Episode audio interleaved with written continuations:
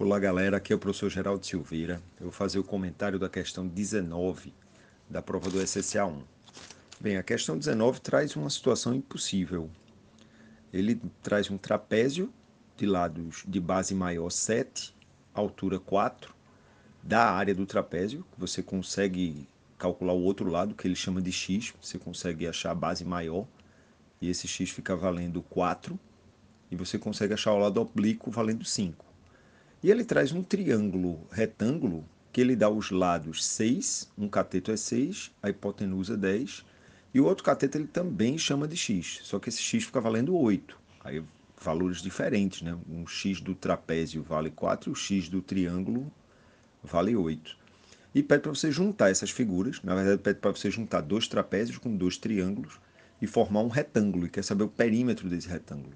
É uma situação impossível que você não consegue juntar para formar um retângulo. Então essa questão tem que ser anulada.